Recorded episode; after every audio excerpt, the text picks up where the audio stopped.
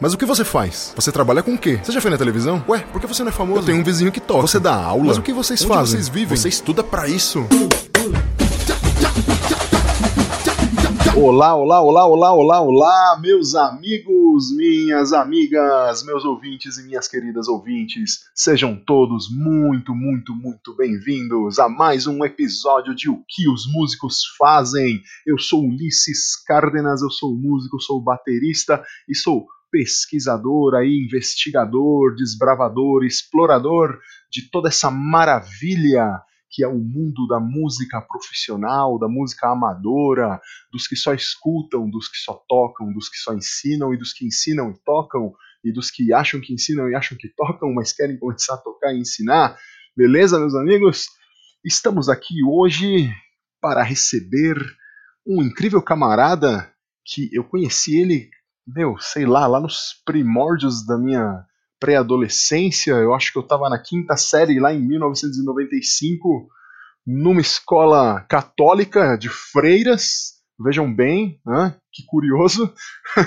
Estávamos lá, éramos crianças, começamos a ouvir músicas, começamos a tocar instrumentos e anos e anos e anos depois nos reencontramos e descobrimos que éramos músicos profissionais. Né? Que história incrível!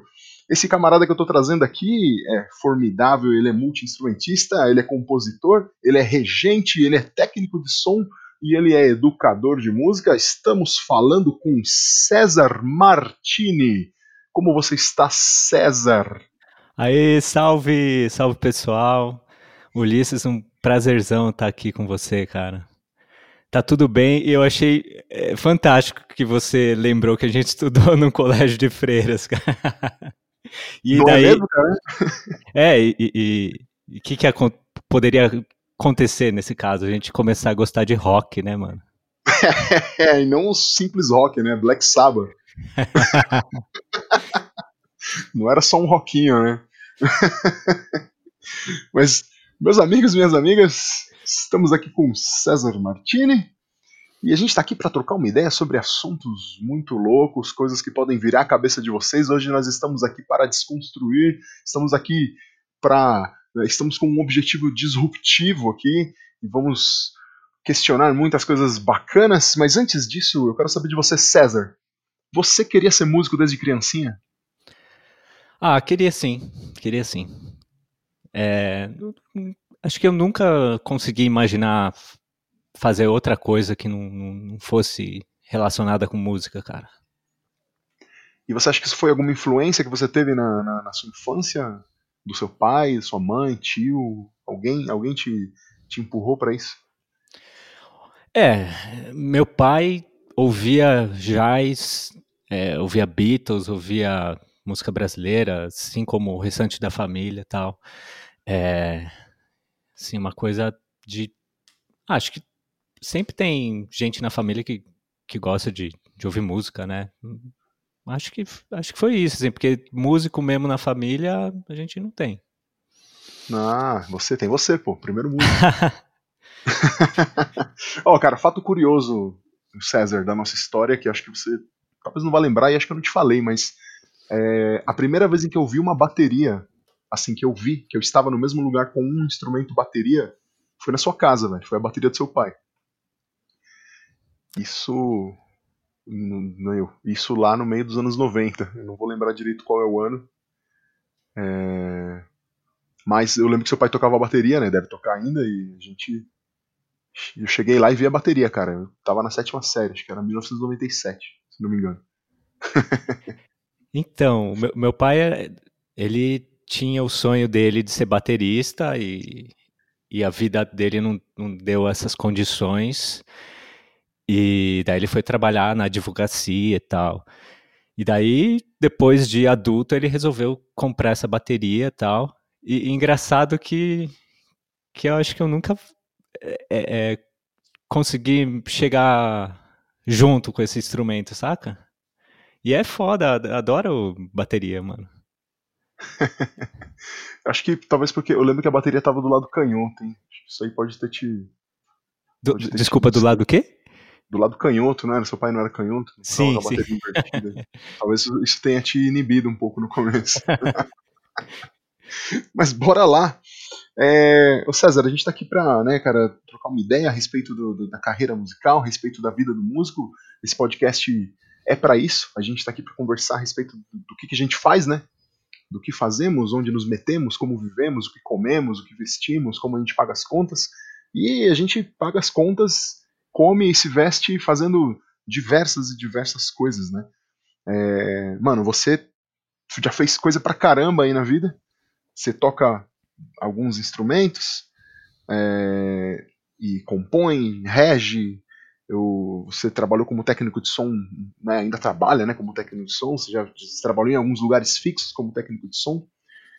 E o que, que a gente pode falar a respeito dessa sua trajetória, cara? O que, que você diria para um novato que está começando na música agora e olha para você e fala: caramba, meu, fez todos esses negócios aí, mas a gente não, não tem que se especializar e seguir numa coisa só? É, tem, tem gente que, que se dá bem se especializando e, e, e seguindo uma carreira só, sei lá. É, eu sempre me interessei pelas diversidades dos caminhos, né? É, se eu fosse falar alguma coisa para alguém que está talvez começando, é, procure se relacionar com, com pessoas que, que pensam como você e que queiram trabalhar na música, assim como você tal, porque eu acho que a coisa mais importante que a gente tem dentro da música e, e, e não só na música, mas são as relações pessoais, né, cara? É, velho, eu acho que nada mais importante do que você estar tá fazendo música com pessoas que você gosta também, né? É lógico, tem, tem momentos em que você vai trabalhar com desconhecidos ou com pessoas que talvez você não se dê muito bem. Tem vários tipos de ambientes de trabalho, né, cara? Mas, como você disse, o melhor é você estar tá com as pessoas que você, que você gosta, né? As pessoas que têm a ver com o que você está fazendo, com o que você acredita.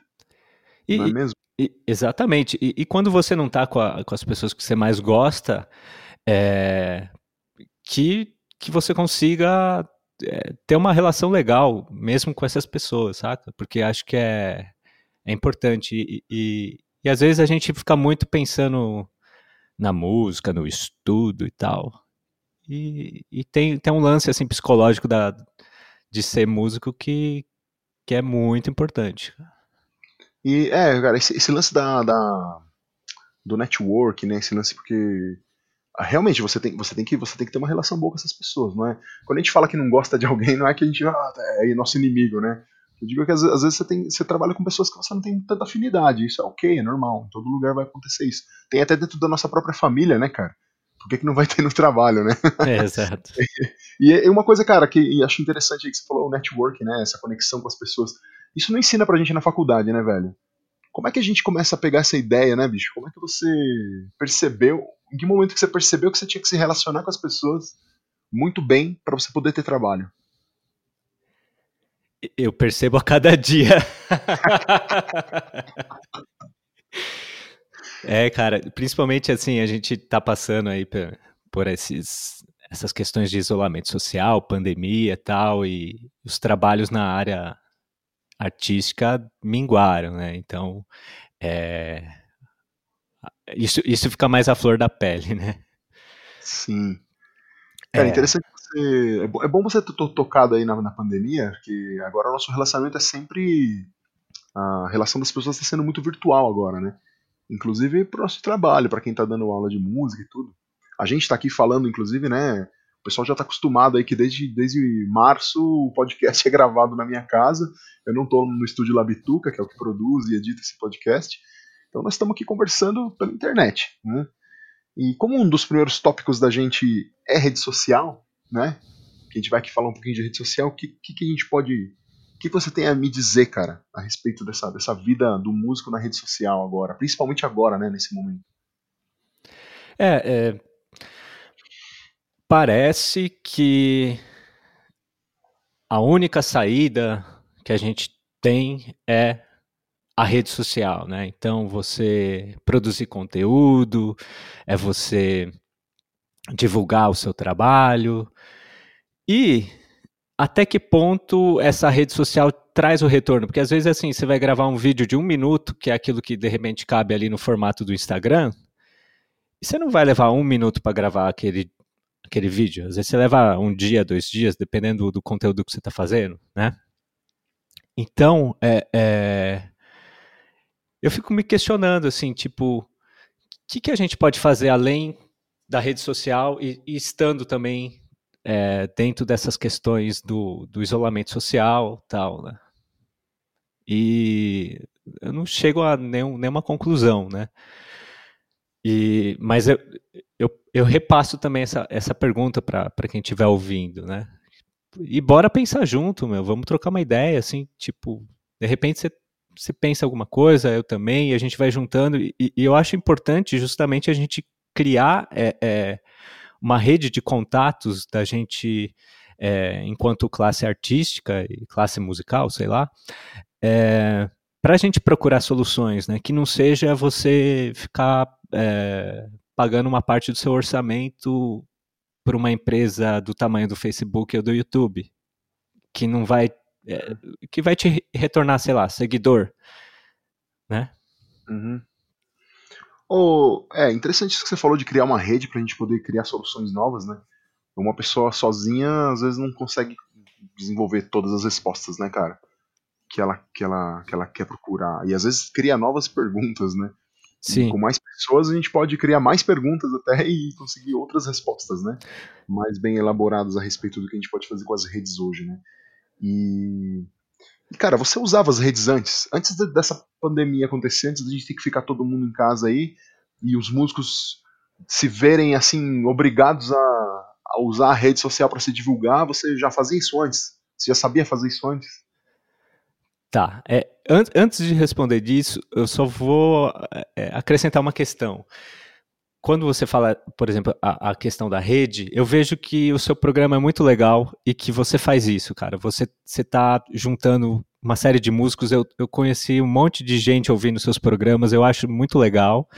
É, eu fico feliz porque eu ouço é, questionamentos em, em, diversos podcasts diferentes que, que são semelhantes às, às questões que, que que fazem parte, sei lá, da minha cabeça, que estão ali rondando o meu dia a dia, saca? Eu acho então que, que, que, você tem feito um trabalho muito legal nesse, nesse sentido de rede, cara.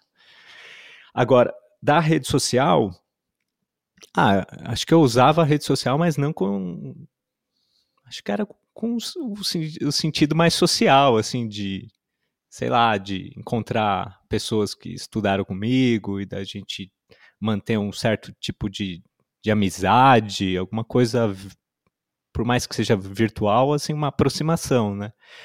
Agora, enquanto trabalho, eu não, eu não, eu não tinha essa, essa visão, né, de, de desenvolver conteúdo, saca? Sim. E agora, então, eu quero jogar um, uma pergunta aqui, já que nós estamos aqui para ficar questionando e, e, levantando questões a respeito de tudo. Para você, cara, você acha que você se sente obrigado agora a fazer isso? Será que toda essa correria que a pandemia gerou tá fazendo com que tá pressionando os músicos a ter que aparecer, a ter que fazer vídeo, postar conteúdo.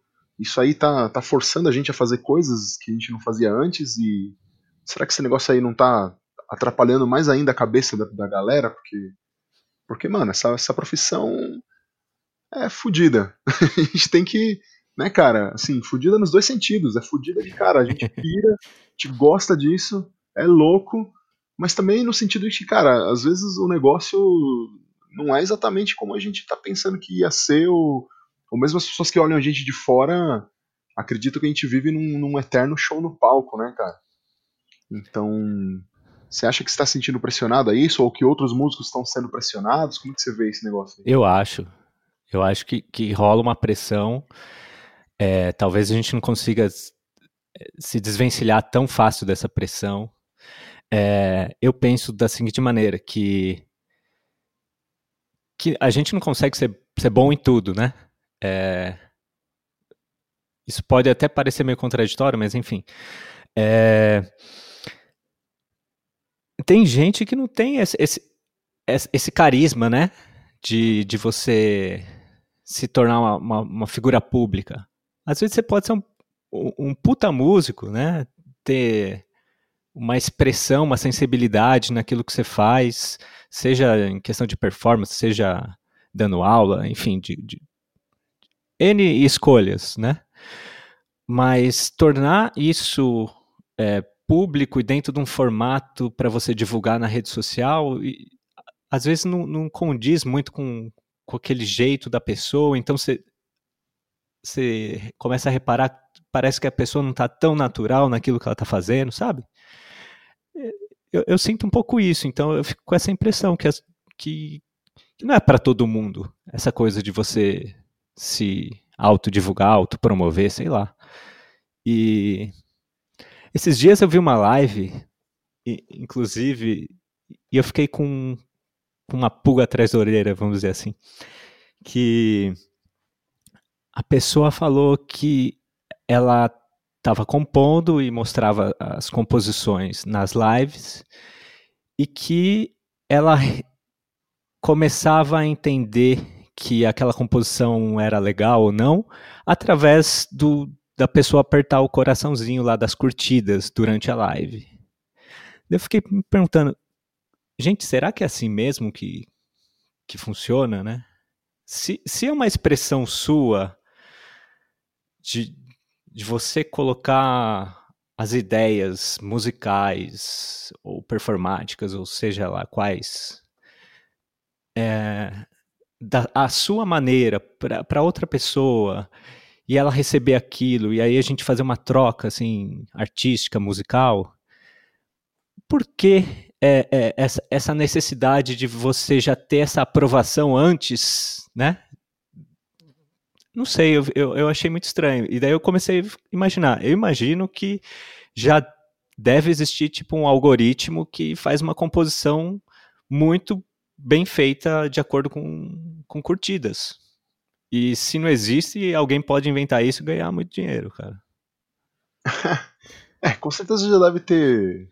Ah, já, com certeza os computadores, se não me engano, eu já vi isso uma vez, velho. Que eu não sei dizer agora onde para poder especificar pra galera, mas eu já vi um computador aí, acho que faz composições de acordo com os estilos da época. Enfim, é uma máquina que tem uma porção de uma porção de dados estilísticos lá e estéticos a respeito de música. E, sei lá, o computador vai lá e sai fazendo uma música, bicho. Do, pode fazer uma música no estilo do Bach, do Mozart, do Beethoven, ou pode juntar todos esses estilos e criar uma coisa. Pode fazer uma música igual Led Zeppelin, enfim.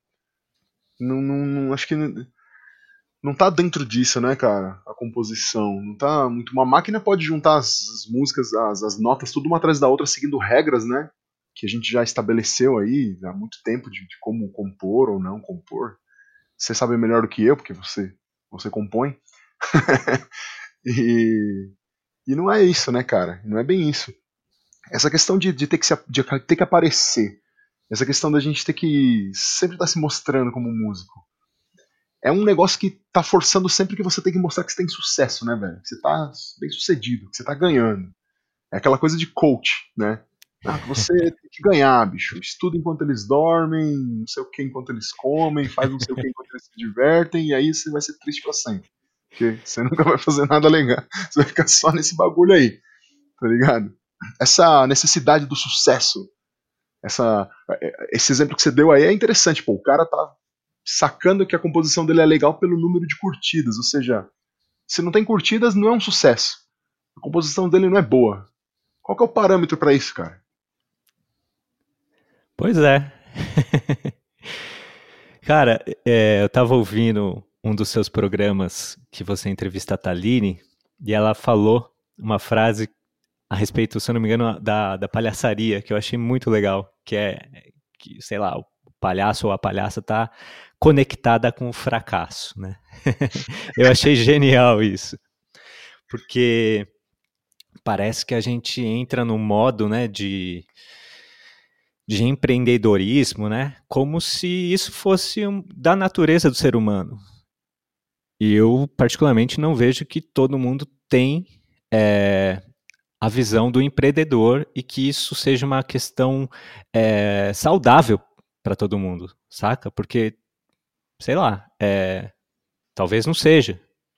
Talvez tenha pessoas que, que não, não têm a, aquilo que o empreendedorismo é, necessita para para funcionar, saca?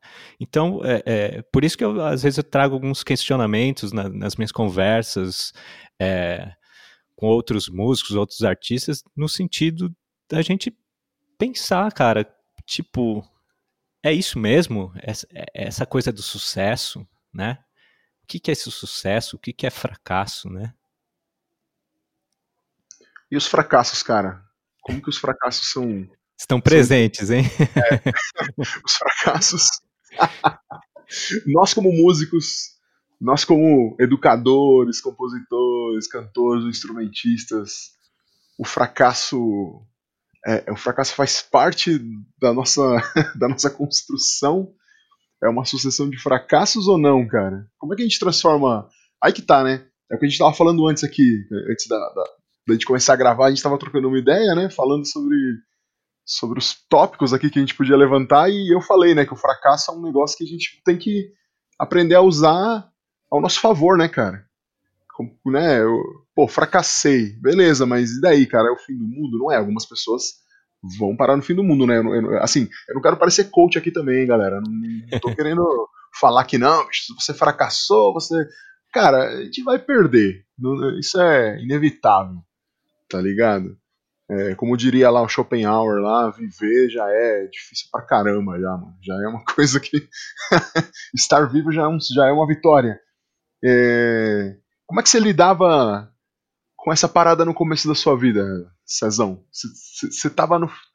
Bicho, porque quando a gente tá começando a estudar música acontece uma parte de coisa estranha, né? Como é que você lidava com isso? Você, você acha que quando você era mais jovem. A gente não é velho, né, cara? Mas vamos, vamos lá, quando a gente tinha 20 e pouquinhos anos lá, você lidava melhor com isso ou você não percebia que isso estava acontecendo e agora que nós já estamos com 37, quase 40, a gente percebe mais essas coisas?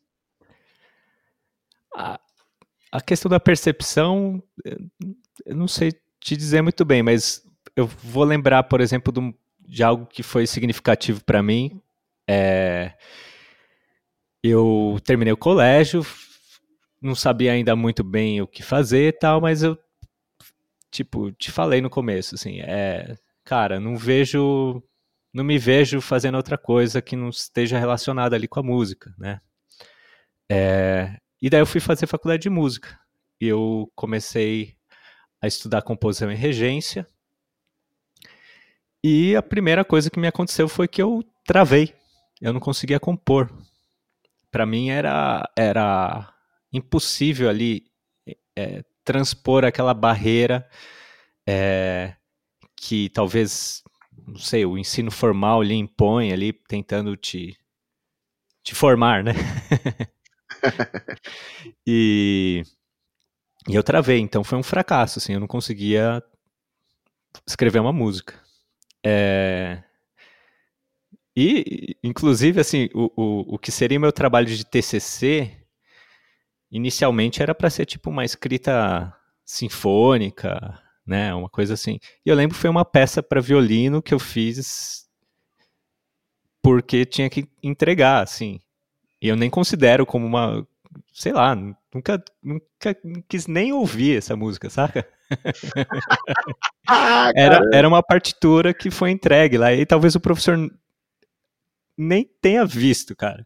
Enfim, mas é, é, sem entrar também no, na numa crítica aí à, à, faculdade, porque foi minha escola de música, cara. Eu, eu aprendi muita coisa lá.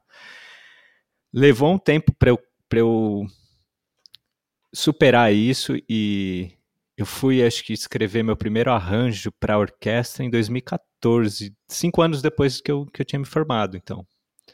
Então foi ali, depois de, de um processamento de tempo, assim, passar e eu falar, mano, calma aí, deixa eu ver aquelas coisas que eu que tava lá nos livros da faculdade, né?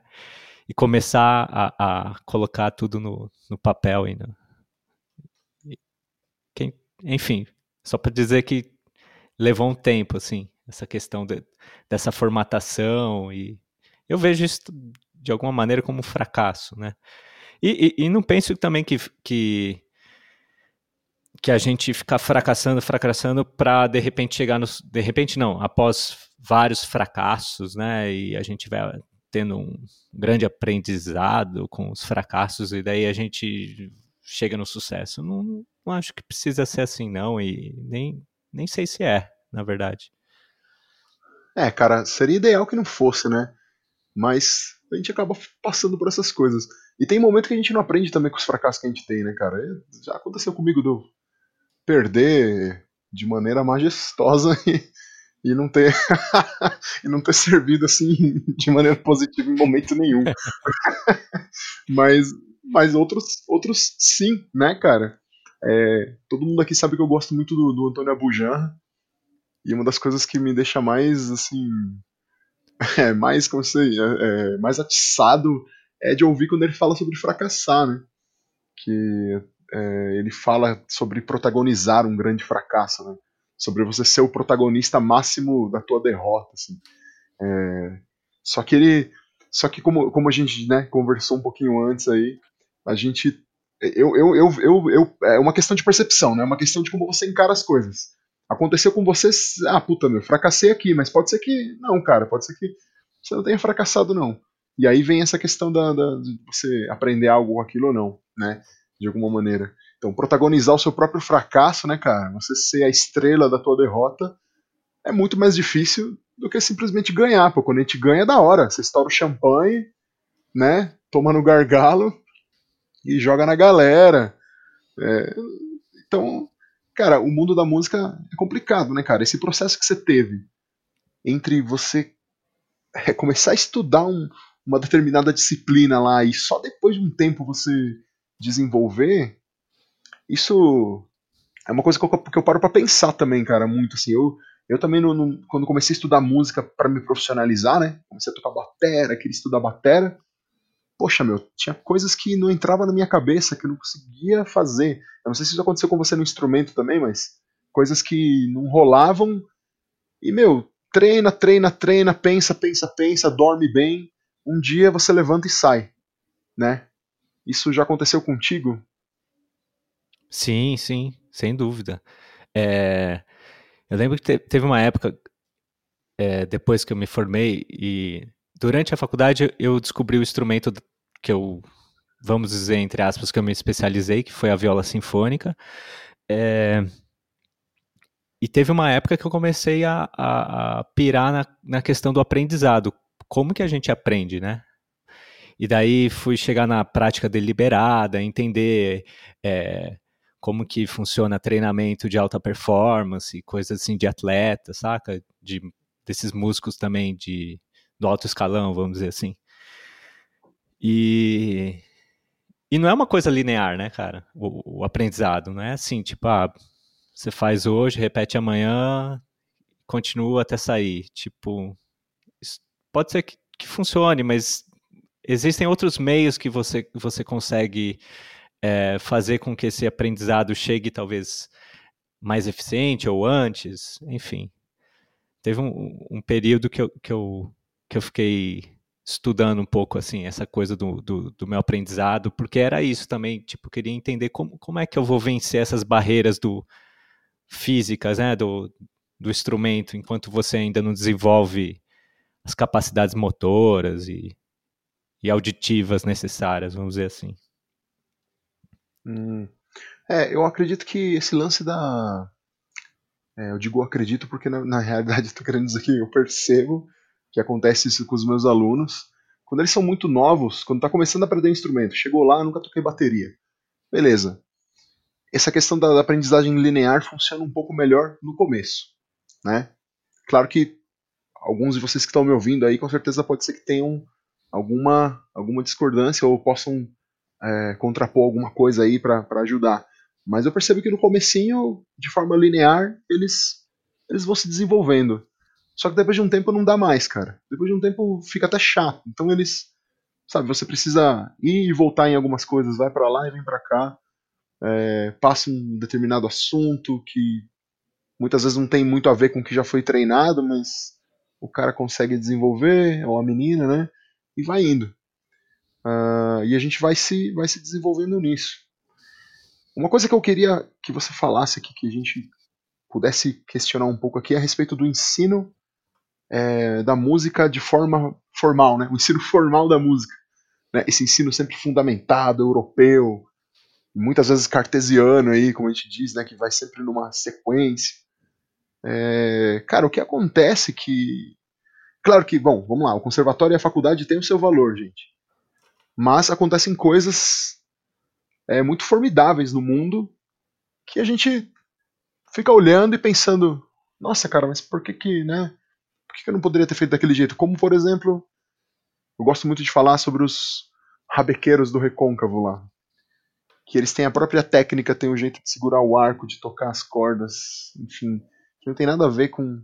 E se você conversa com eles a respeito de música acadêmica, se você começa a falar de academicismos ali, de de música formal, eles não sabem o que é. Alguns podem saber, outros não, mas não é o essencial, né? É uma música que é passada oralmente, assim como a viola caipira, assim como a música cigana, que é passada oralmente. E é, o, que, o que falar sobre isso, né, cara? É, a, gente, a gente se pega muito discutindo a respeito dessa questão aí do academicismo, né? É, por exemplo, se você fosse chegar para tocar com eles, é, do jeito certinho, entre aspas, que você aprendeu na, no estudo formal, você vai estar tá tocando errado. tipo, é... existe um, um, um, estudo que está ali dentro de um, de como você falou, é... centrado na Europa, cartesiano, né? Só para ter uma ideia, cara, na minha faculdade estudei no Brasil, em São Paulo, numa faculdade pública. É... Eu não tive nenhuma aula a respeito do Vila Lobos, cara, que é tido como um dos maiores compositores brasileiros dentro da área que eu estava estudando, que é da, da música, entre aspas, erudita também. Uhum. Adoro colocar aspas em tudo. e eu acho assim, que, que isso é uma denúncia, assim. tipo, cara, por, por que a gente que tem uma música tão rica não consegue olhar para a música do, do, do, próprio país, mano? Né? Então, é, eu, eu tô achando muito legal algumas coisas que eu vejo hoje, por exemplo, que tem gente na faculdade estudando a fundo, com seriedade, o funk. Acho lindo isso, cara. Sim. Porque, é, enfim, até 2009, que é, quando eu estava estudando, é, era algo inconcebível, né? Você tinha perguntado mais uma coisa, acho que eu estou esquecendo de dizer. É, não, acho que não, cara. É isso aí. ah, é, tipo, quando você, você pega esse exemplo do recôncavo, é, e qualquer outro, assim, a, a gente não precisa dessas formas, né, para a gente conseguir fazer música. Uhum. Então você, é claro que assim, é, vai te ajudar a, a, a certas, a certos, é, como se fala, objetivos, né?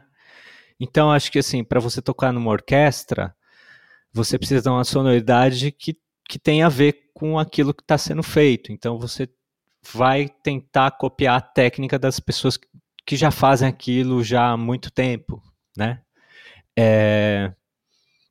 Só que quando você coloca isso como uma regra geral, eu acho que, que você simplesmente fecha os olhos pro, pro que, que tá aí do seu lado, cara. No, no seu é. país, no seu bairro, sei lá, né? É simplesmente você define que isso é a música, aí você tá fazendo alguma coisa muito errada, né?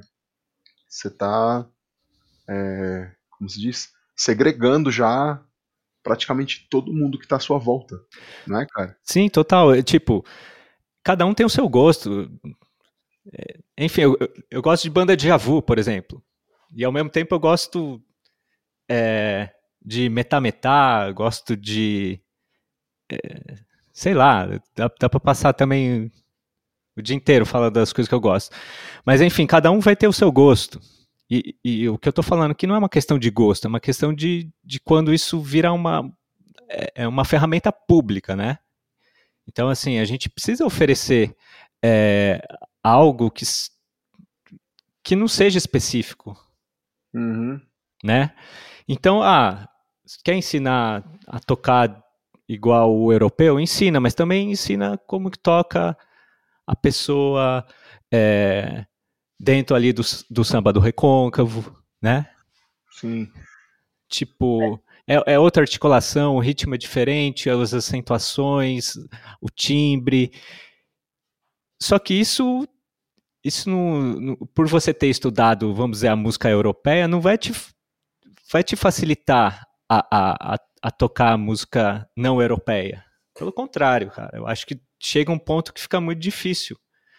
É, então isso, isso é uma coisa assim que, que eu falo que é que serve muito para mim, porque eu, eu, eu, fiz um estudo mais formal dentro dessa música europeia, só que depois eu me apaixonei pela música brasileira. E aí, o que, que, eu faço agora? Porque, tipo, o meu corpo tá, tá condicionado a, a, a tocar as coisas de um jeito.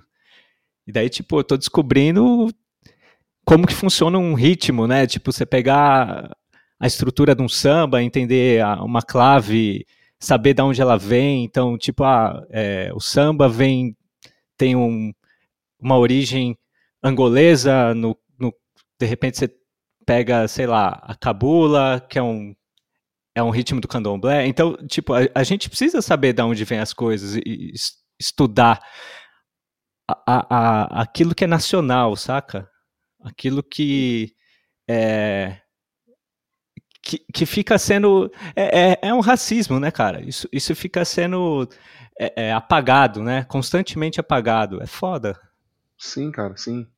Olha, esse, é, esse processo de apagamento aí é racismo.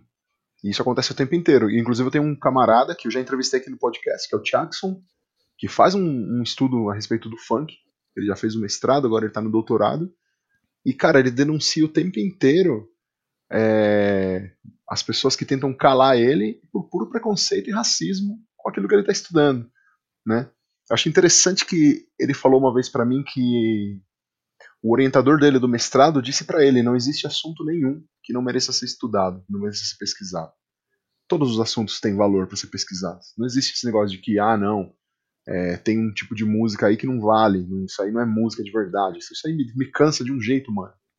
Vou começar a ficar pistola agora, vou ficar puto. esse, negócio me, esse negócio me fode de um jeito, cara. Quando alguém chega e fala que isso não é música. Ah, isso não é música, não, porque música é aquilo. Irmão, você tá falando que música é um negócio que foi feito na Europa em 1800 e blá, por uns caras de uma elite desgraçada que. maluco nenhum que, que, que, não fosse, sei lá, cara, de alguma elite econômica ali ouvia aquela desgraça, tá ligado? Então, está perpetuando, né, cara, esse tipo de esse tipo de, de posicionamento preconceituoso, racista, elitista. Enfim. É horroroso, cara. É, e aí, nisso que você está falando tudo, cara, eu percebo uma coisa.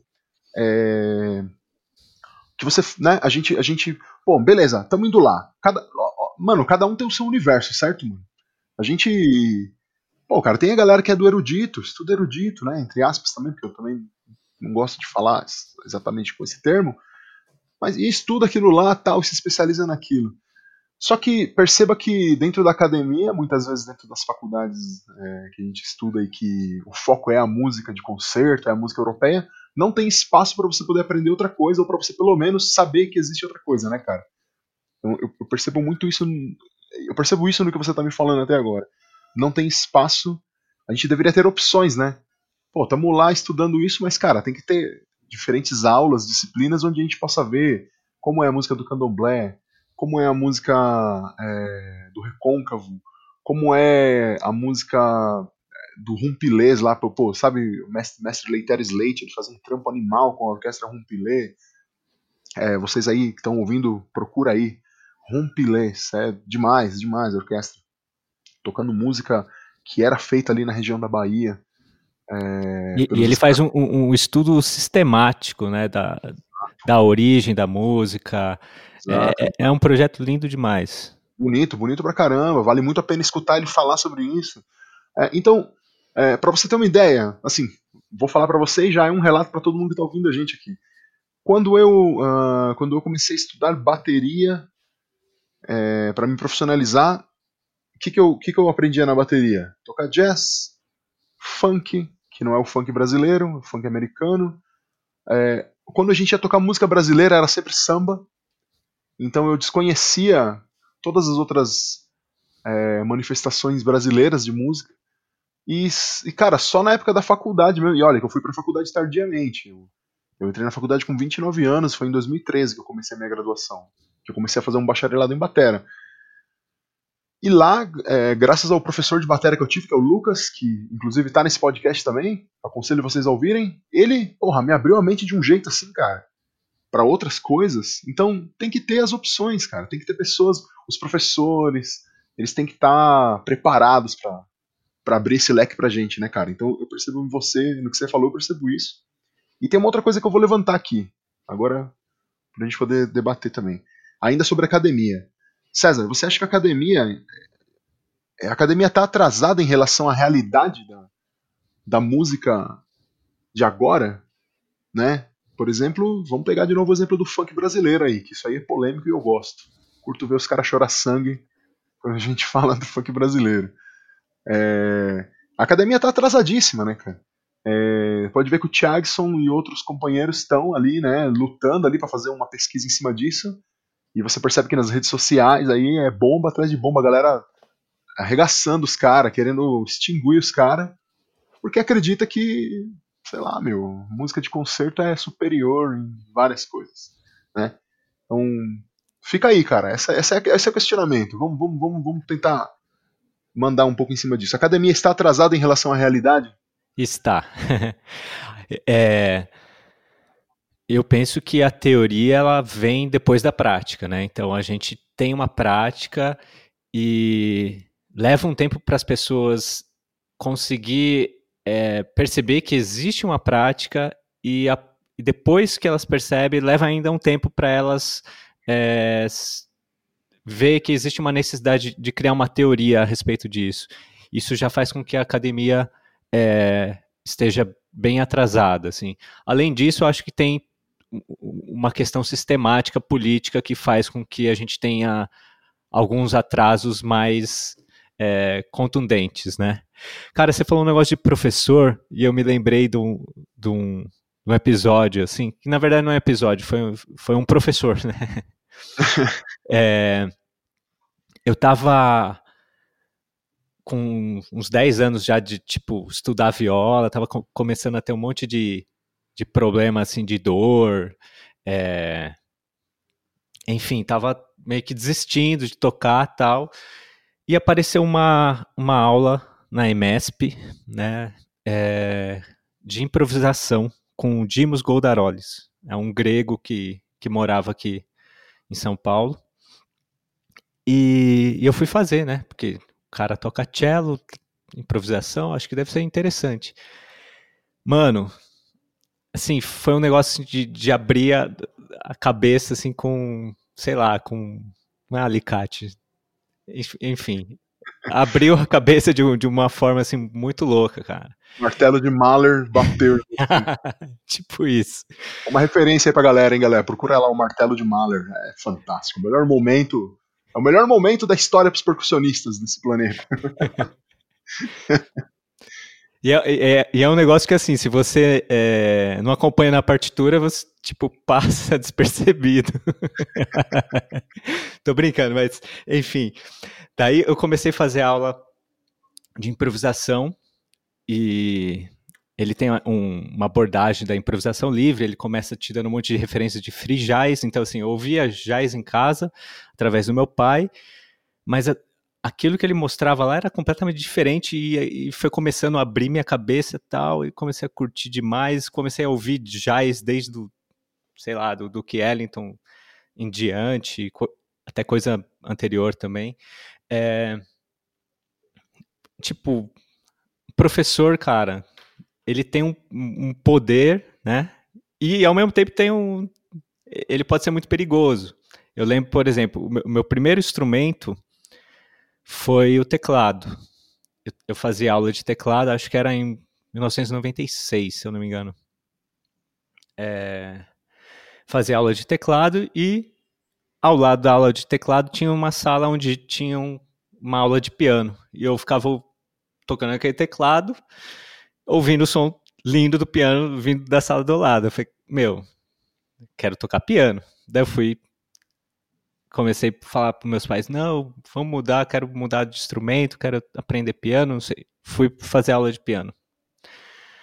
Daí a professora queria botar um método tal para uma criança de, sei lá, quantos anos que eu tinha, é, 12 anos. E eu achava aquilo chato demais, fazer um método, sendo que eu queria tocar música, mesmo que eu tocasse tudo errado, cara. Mesmo que eu tocasse as notas fora.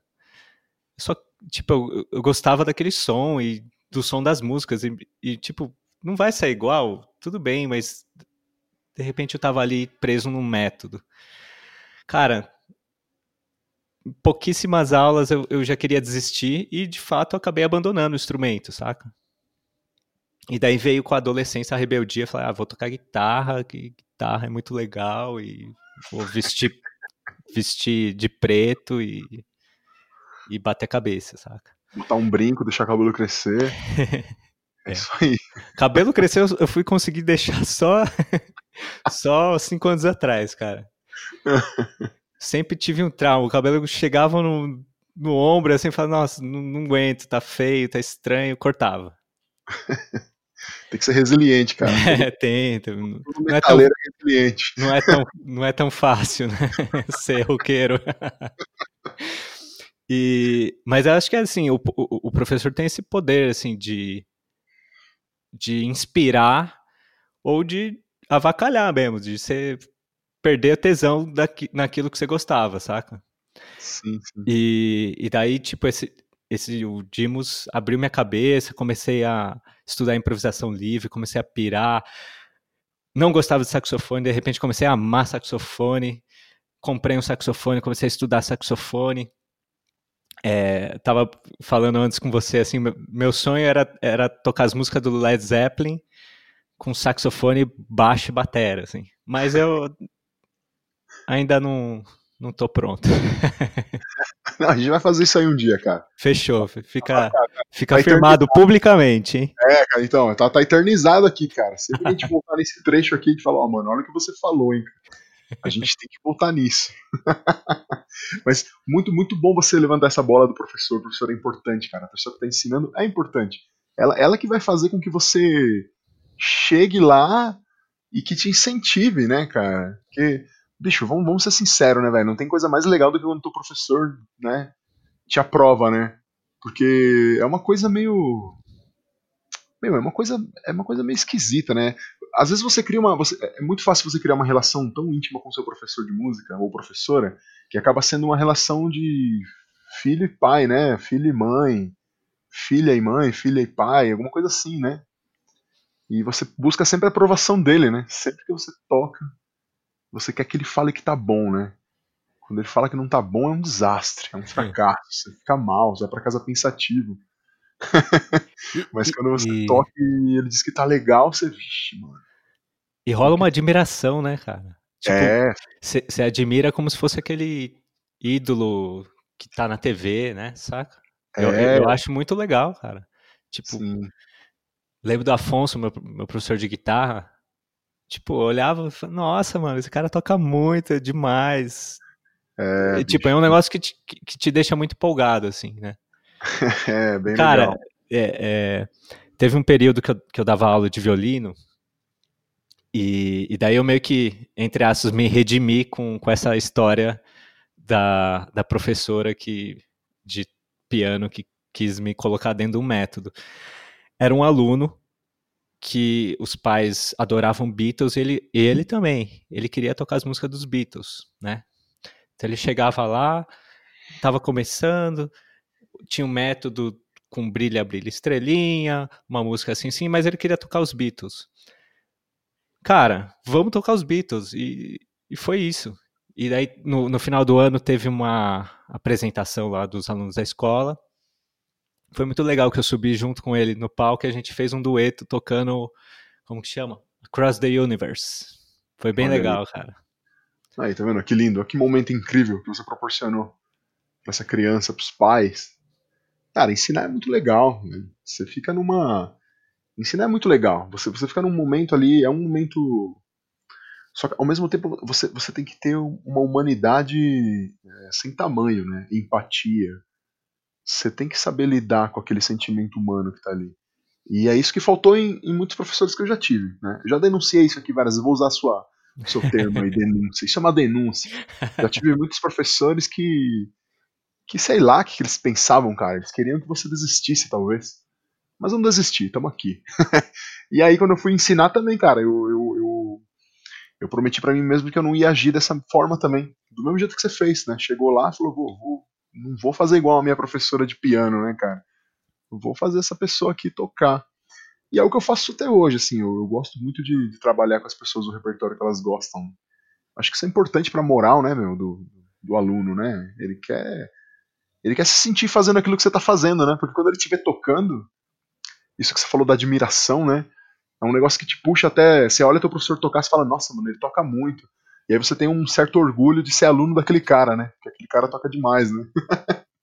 E o seu aluno quer tocar igual você, mano. Você tem que tentar proporcionar isso para ele. Ele quer fazer aquilo que você tá fazendo. Isso é muito importante, cara. Isso é muito importante. E eu lembrei de um, de um outro professor que, que é, um pouco um contraponto, assim, que o cara, tipo, é, não, não através da falta de empatia, pelo contrário, mas assim, ele tenta te passar uma ideia assim de, de uma lição de humildade que é tocar um instrumento, saca? Porque assim, você sempre vai ser ruim, cara. Por, mais, por melhor que você seja, por mais que você estude, você sempre vai ter que estudar mais, né? Então tem, tem uma lição de humildade na música, assim, que, que é muito interessante, né? De, não, não é um perfeccionismo, acho que é, é uma coisa assim, tipo, é a razão daquilo é você cada vez fazer aquilo uma maneira melhor, né? Uhum. É, isso daí que você falou me lembra o Neil Peart falando, né? Uma parada aí, Neil Peart que nos deixou esse ano aí, né, cara? De forma tão tão, tão estranha, né?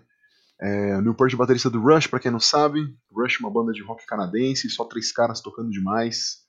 Você não acredita que são três caras fazendo tudo aquilo que você escuta no disco. E o Batera, formidável, é, e eu me lembro dele falando numa entrevista uma coisa do tipo que ele fica muito feliz quando ele termina uma música e ele consegue tocar ela direito no show. E você pensa, pô, mano, mas o maluco é um monstro da bateria. Como assim tocar música direito? Sempre olhei ele tocando e achei que ele tocava direito. e, ele, e ele fala publicamente ali, ele fala, não, pô, tem, tem músicas que eu erro, tem músicas que eu. Ele falou, por exemplo, que Tom Sawyer, que é a música mais famosa da banda aí, né? Ele disse que quando ele termina, ter, terminava, né? Quando ele terminava essa música no show, e ele conseguia tocar ela igual como ele gravou, ele ficava feliz, assim, falava, nossa, eu consegui tocar a minha música bem. é, mas é isso mesmo. Uma lição de humildade. Isso aí, cara. Só, só pra não ficar solto no ar, quem, quem me disse isso foi o Emerson de Biager, é professor da viola da Unicamp. Não estudei na Unicamp, tá? Minhas críticas à faculdade não são a Unicamp. Né? Mas eu tive aula com ele em particular, assim. Muito bem. César, você acha que a gente chegou a alguma conclusão aqui, cara? Até agora, a gente já chegou a alguma conclusão? Ou não? Ó, ó, ó que eu associo conclusão a sucesso, hein, cara? Daí, daí fica um papo meio coach demais. Assim. É isso. Meus amigos, minhas amigas, acho que, bom, a gente conversou aqui a respeito de diversas coisas aqui, diversas coisinhas muito interessantes que eu gosto de, de de falar e é, de comentar, que eu gosto muito de debater, e eu gostaria que a gente pudesse ficar aqui mais tempo debatendo, né, cara, a respeito disso. Falamos sobre as redes aí, falamos sobre o que é fracasso, falamos sobre bloqueios criativos, sobre academia, né? E estranhamente, assim como o César falou lá no começo, associe-se com pessoas que pensam como você.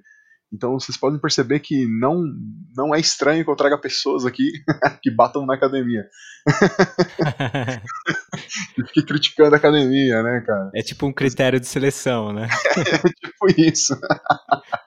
Mas, é, né, cara, assim, a gente tá criticando a academia, mas a gente veio dela, né? A gente estudou nela, a gente se formou nela. é, encarem isso como críticas construtivas, na real. A gente gostaria de mudar para que ela ficasse melhor ainda, né? para que fosse mais inclusiva, que fosse mais democrática, para que a gente pudesse ter outras opções de música é, a serem estudadas dentro daquela academia. Né? Eu, né, como falei, quando fui para graduação tardiamente, eu acabei conhecendo ritmos do Amazonas, cara, coisas do Nordeste que eu nem ouvia, entendeu? Coisas como coco, por exemplo, carimbó, é, são ritmos que não são muito comuns aqui pra gente, né? Então é interessante, vale a pena a gente questionar isso e a gente vamos deixar no ar aqui se teve ou não teve conclusão, beleza, César? Vamos, beleza, vamos, beleza. Vamos deixar o pessoal decidir aí se a gente fracassou, teve sucesso, se a gente vai dormir chorando ou se nós vamos acordar às 5 da manhã para tomar banho gelado para vencer. Porque a gente tem que ser vitorioso nessa porra. Beleza? Chegamos ao fim aqui do, do bloco, do nosso bloco de conversa, do, da nossa entrevista aí em si, né? É, não, é, foi muito, não é muito bem uma entrevista, né? Eu, eu, eu, costumo dizer que eu entrevisto as pessoas aqui, mas a gente fica trocando ideia, não, não é muito bem uma entrevista, uma entrevista. Certo? César, é, nossos amigos que escutam a gente aqui semanalmente, eles estão acostumados a ouvir sempre aquelas perguntas finais que eu faço para todo mundo, e a primeira que eu te faço é Talvez você já tenha respondido lá no começo, né, quando eu perguntei se você queria ser músico desde criancinha, mas lá vai. Por que, que você é quem você é, César? Por que, que você é o César músico? Por que, que você é assim? Por que, que você tá nessa? Silêncio. Ó, é... Cara, eu lembro quando eu era criança, é tinha um jogo. Eu encaro como um joguinho, saca? No computador, que era um programa de música. Chama Band na Box, uma coisa assim. E eu, eu ficava brincando de, sei lá, compor, de inventar, fazer som. E, enfim, eu me divertia com aquilo, saca? E, e isso foi foi continuando na minha vida, cara. Tipo, eu tenho puta tesão de de trabalhar com música, cara. Posso ser meio falido, mas um pouco fracassado, um pouco. Mas bora lá, cara. Uma hora depois de como que é o, a história do, do banho aí que você falou, banho gelado? Banho gelado às 5 da manhã. Tá, é, talvez tá faltando isso. Talvez, é. Dizem que é bom, mas eu, eu não quero tentar, não. Deixa pra lá. isso aí, cara. Você é quem você é, cara. Você é quem você é porque você é. É. Porque você é isso é, aí. É engraçado que, que. Eu não sei em que contexto você tá falando isso do banho gelado, mas isso. Isso tem no candomblé, por exemplo. Tipo, uhum. como, uma, como uma prática assim, ritualística, saca? Hum, cara, eu não, olha, eu não sabia disso. Não sabia disso, não. É, se eu não me engano, quando, quando a pessoa se inicia, ela fica recolhida um tempo lá e ela, ela toma o, os banhos gelados. É claro que, assim, tem ervas no, nos banhos, tem as rezas, etc e tal. Mas é só por um tempo, não é todo dia, até o fim da sua vida. Não, é por um período, por um ah, período. Ah, então beleza, não, não, cara. O que eu tô falando aqui é o banho gelado todo dia pra você vencer, cara, pra você ser um vencedor. Até morrer. É, cara, é por aí. É. Quando você morrer é porque acabou. É porque terminou, terminou. A vitória, a vitória tem esse, tem esse cume, a morte. Caraca, meu, nada a ver. César, você já. Você, você, tá, você falou que desde criancinha isso é sua essência. E agora nós estamos com 37, mais ou menos, todo mundo, né? Com 37. É, você já quis desistir nesse, nesse período? A todo momento. Ultimamente mais, assim. Ai, cara, e por que, que você não desiste? Eu não sei fazer outra coisa, cara. talvez eu. Talvez eu. Eu faria, não sei. Me pergunte isso daqui uns, uns anos. Mas o que, o, que, o que, você faria, cara? O que, você faria além disso? De ser músico? Cara, eu acho mó legal. É como chama? É geólogo que, que, que fica cavando, escavando, procurando. É o que estuda o solo, sim. Estuda Não, as que, rochas. que fica, fica procurando fóssil, Ah, procurando coisas, da, paleontólogo. Coisas da antiguidade, assim. Acho mó legal essas. É essas... paleontólogo, sei lá, arqueólogo, paleontólogo. Ar- arqueólogo, acho que era a palavra que tá na minha Arqueólogo. cabeça. É, cara, no Brasil vai ser co- complicado aí, né? assim como música, mas, mas você tem que acreditar no seu sonho, bicho. Se você tomar banho gelado todo dia, às 5 da manhã, Não, por, por enquanto, meu sonho é, é, é a música. Então, vamos lá. Tem uns. Tem uns planos de ações aqui rolando agora, nessa época que tá tudo meio parado, mas a gente já, já tem umas ideias do que fazer. quais, quais são esses planos de ações, cara? Fala pra gente. Ó, tem um furo tipo Intercept Brasil pro seu programa, cara. Que ninguém, ni- ninguém sabe disso, eu não falei com ninguém, nem minha mãe, mas ninguém. Eu vou lançar um disco em breve. Ainda não vou dar data porque é capaz de eu não, de eu não é, saber te dizer a data direito, né? E daí, é, aliando, voltando um pouquinho de coisa que a gente conversou, eu entrei na faculdade, depois de um tempo eu travei, não conseguia mais compor, conversava com o meu amigo Danilo, cara, antes eu tipo fazia isso com facilidade, agora eu não consigo, tipo, sei lá, eu escrevia 10 segundos de música e não conseguia dar continuidade. No ano passado, eu tenho o ano passado como uma data que eu voltei a compor, cara. Então, esse disco que eu tô preparando aí são com composições minhas e é engraçado uma outra questão. É, a mãe preta me perguntou uma vez se eu cantava e na minha cabeça eu não sou cantor, não canto. Tipo, já participei lá do coral na faculdade. Na época também tinha um negócio de cantar no coro, enfim, é, da ópera que estavam montando, que daí, enfim, as coisas vão aparecendo no caminho, né? E eu nunca me encarei como cantor, né? Uhum. E levei o quê? Uns 36 anos pra eu conseguir, tipo, gostar da minha voz, cara. Pode ser que vocês não gostem, tudo bem. Como eu falei, gosto é, tipo, cada um tem o seu e é isso aí. É, Então, esse disco vem com músicas que eu tô escrevendo e, já tenho escritas e eu vou cantar algumas coisas, cara. Muito bom. Cara, muito bom, muito bom. Acredito que. Essa questão. Cara, essa questão estética aí é que mata a gente como músico sempre, né? A gente fica encanado em algumas coisas que talvez não deveria, né? Que. Só canta, brother. Pois é. Só vai lá, só canta, mano. A questão estilística, estética é sua, é só sua, mano. Só você que vai reproduzir aquilo lá que, que vai estar sendo ouvido em breve, né? Sim. Só canta, mano. Daí, é, o disco é uma, uma área, né? Um, um- uma opção. Enfim, eu ia falar outra coisa. Não é opção, não é área. Mas, enfim, a palavra que vocês quiserem. Eu tenho conversado muito com o Danilo, que é um amigo de faculdade, e a gente está tentando é, juntar pessoas para pensar numa rede onde a gente colabora é, enquanto artista, enquanto músico, é, a fim de, de fomentar alguma coisa que fuja um pouco desse modelo que vai tanto dependente da rede social, exclusivamente de Facebook, Instagram, YouTube, que já tem bastante dinheiro para eles.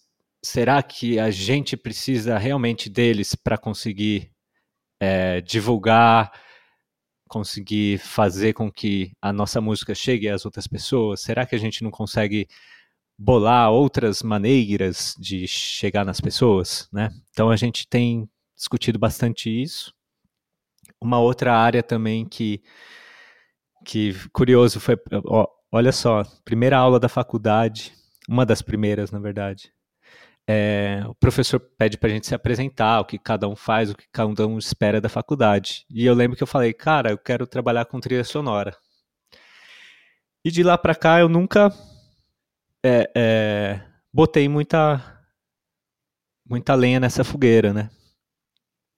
E sempre achando que também talvez eu precisasse de algumas outras ferramentas para me dedicar a isso antes, né?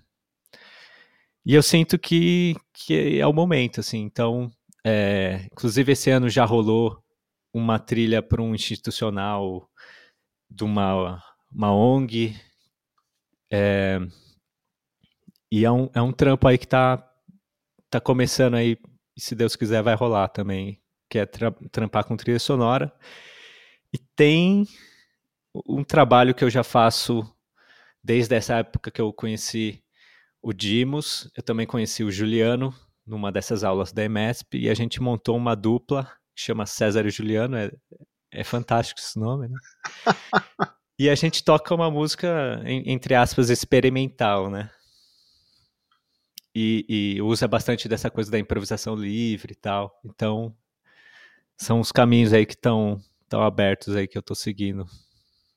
Muito bom, cara, muito bom, bons caminhos. Quero escutar, cara, quero escutar esse disco e. Mano, vai rolar, vai ser doido. Massa. E canta, bicho, só canta. Então acho que é isso aí. Canta, improvisa e toca. Já que nós estamos falando do seu disco, é, você não vai poder você, você não vai poder indicar ele ainda, porque ele não existe ainda, né? está ainda sendo gerado. Indica alguma música para quem está ouvindo a gente aqui. Indica algum som, algum artista, algum álbum, algo que está sendo significativo agora para você, ou que já foi. Fala aí. Enquanto a gente estava fazendo o programa, e teve uma hora específica que você falou, começou a falar de músicas que, a, que um professor seu começou a apresentar e que você começou a descobrir.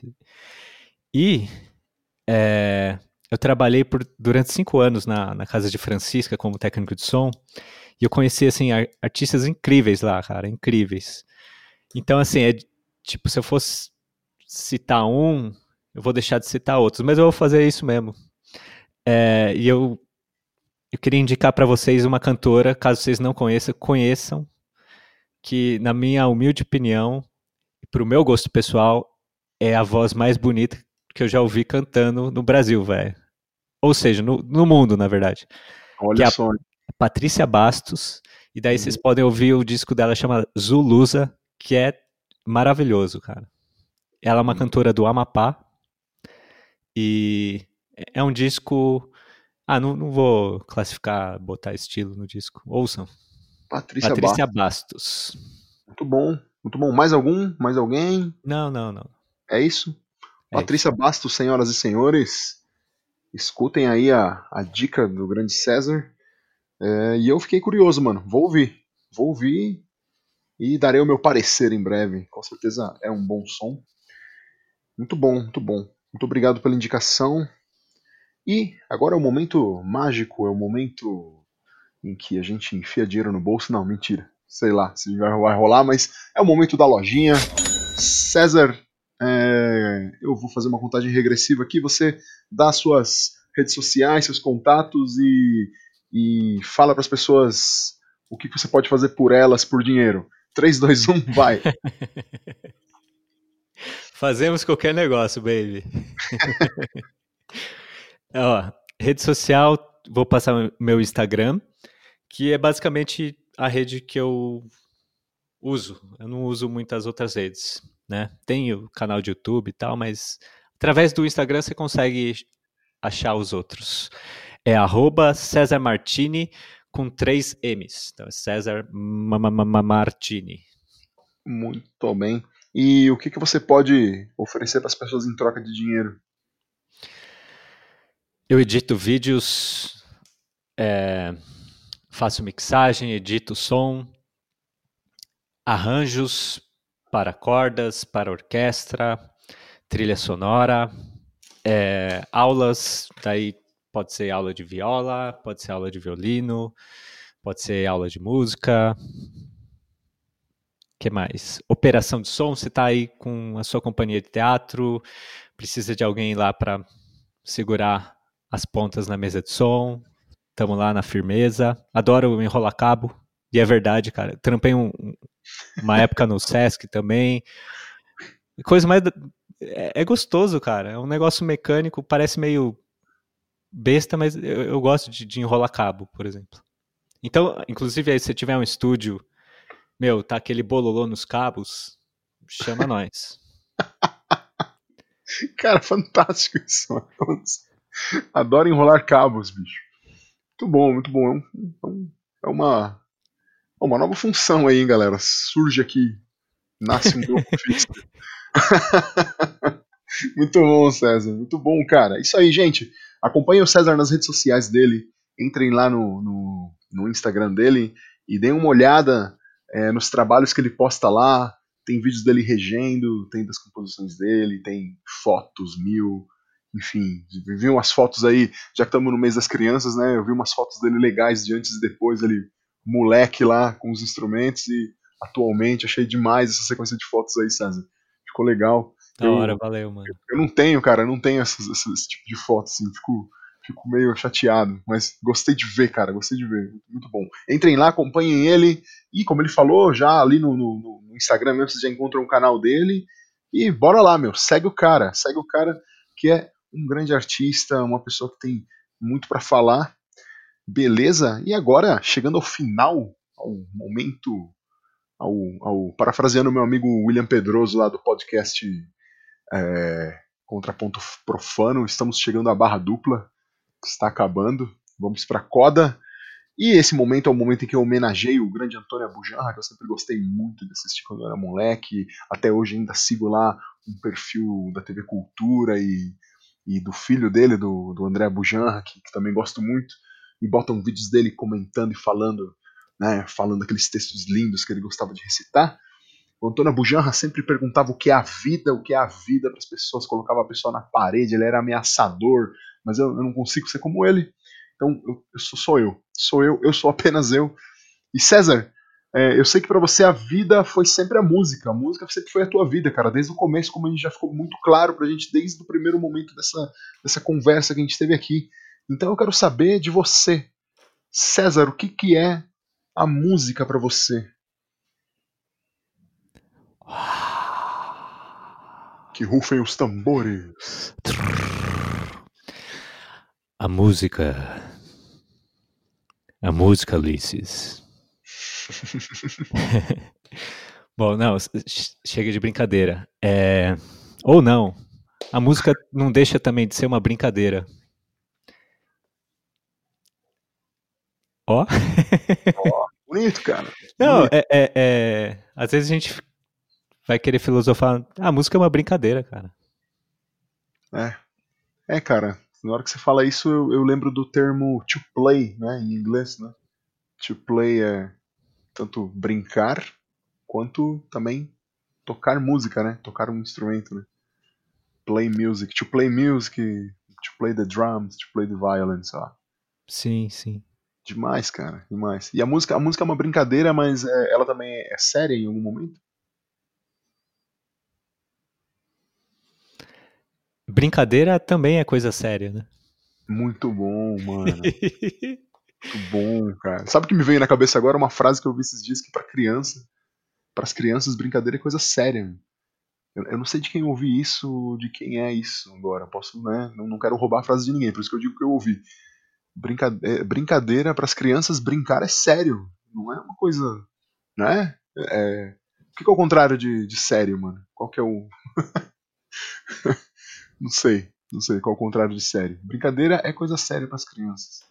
Muito bom, César. Muito bom, é, cara. É, eu não sei, o, o, o contrário de, de, de, sério seria algo que não tem valor, alguma coisa nesse sentido ou não? É, é, acho que seria isso, né? Não, só, pra, tipo, às vezes pode ser que fique, não sei se vai ficar chocante, também não me importa. É, tipo, vamos pensar, a gente é criança, a gente brinca, daí a gente vai se tornando adulto e a gente deixa de brincar, né? Uhum. É... Você não acha que de repente a música ela pode entrar como esse, como esse papel? Mesmo que você, você esteja ouvindo, não precisa ser necessariamente tocando, né? É... Mas acho que ela pode entrar nesse lugar, assim, dessa coisa do, do brincar, saca? Uhum. Cara, sim, sim.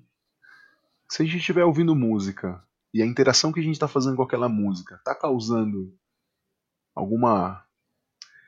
Eu entendo que a brincadeira é, é, é, uma forma de manipular aquele tempo e espaço que você está tendo ali. Né? Sim, sim. A brincadeira às vezes tem um objetivo ali muito claro. É... Às vezes não, acho que sempre, né? Sempre uma brincadeira tem um objetivo ali, né? A ser alcançado. Né? E quando você está escutando música, de alguma maneira você está brincando com você mesmo, né? Porque eu, pelo menos, quando sento pra ouvir Exato. música, eu começo a viajar em muitas coisas ali, né? É bem legal essa sua colocação. Por exemplo, tem gente que é, coloca uma música pra transar. Não deixa também de ser uma brincadeira, saca? Pois é. Enfim, Você pode pôr é, não vou ficar também justificando o que eu falei, né? Não, não, não, cara. Mas é isso aí. Bom, é isso mesmo, cara. Música é uma brincadeira. A música é brincar e brincadeira é coisa séria. Meus amigos e minhas amigas, fiquem com essa. Quero ver quem é que vai dormir direito depois dessa. Reflitam sobre isso, pensem sobre isso. O mais importante pra mim aqui nesse podcast é que vocês ficaram até o final aqui escutando a gente pra poder escutar é, isso que o César tem a dizer aqui pra gente, cara. Tudo, o cara, o cara jogou muitas coisas interessantes aqui. Gostei muito dessa conversa. César, você tem alguma coisa pra dizer pro pessoal aqui pra finalizar? Ouçam todos os podcasts. Eu ainda não ouvi todos, mas eu tenho ouvido ao longo do- dos dias e sempre é muito legal. Eu gosto muito.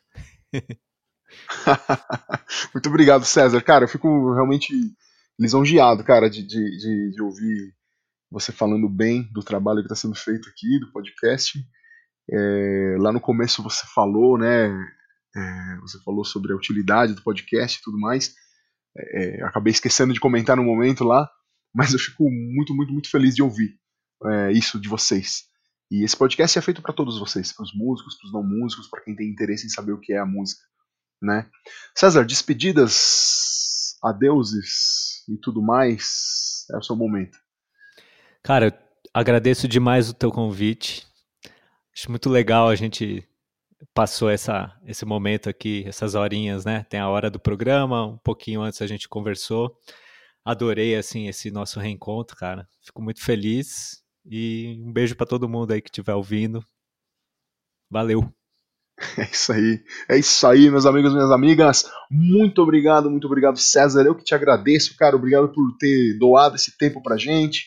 Obrigado por ter é, transferido aí um pouco das suas experiências, um pouco do que você pensa e obrigado por ter levantado algumas questões pertinentes aqui para que a gente possa ficar refletindo não apenas hoje nesse momento, mas que a gente possa ficar refletindo nos dias seguintes e pensando nisso e quem sabe uh, os nossos ouvintes aí ou nossas ouvintes possam levantar novas questões e possam me mandar aí por e-mail, tá gente? Não se esqueçam de me seguir lá nas redes sociais, eu sou o, o arroba underline, beleza? Uli Cárdenas underline. Vocês me encontram no Instagram assim. Também tem o que os músicos fazem arroba gmail.com, onde vocês podem me mandar mensagens com perguntas, sugestões, críticas, elogios. Também lá no, no meu inbox do, do, Instagram pode ser feito também. Não deixem de seguir o estúdio Labituca, que é o arroba Labituca Studio, que é o estúdio maravilhoso que monta esse podcast aqui, que faz as edições, que faz a trilha sonora e tudo mais muito obrigado. Vocês são as pessoas mais importantes desse podcast. Não se esqueçam disso, não tenham dúvidas disso. Vocês são as pessoas mais importantes. Muito obrigado por terem ficado até aqui comigo. Não se esqueçam de sempre escutar muita música. Escutem música, acompanhem os artistas locais. É, ajudem o artista local, né? Apoiem ele, divulguem ele, compartilhem ele na internet, não custa nada. Vá aos shows, comprem o disco. Enfim, ajuda aquele, aquele seu camarada do bairro que é músico, que é artista, que é ator, que é palhaço, enfim, ajuda todo mundo. Não se esqueçam de beber muita água, fiquem bem hidratados. E é isso aí. Terminou? Tchau! Este programa foi gravado no estúdio Labituca. Produção, edição e direção Pedro Zaluba e Mauro Malatesta. Pauta Ulisses Cárdenas. Façam música, não façam guerra!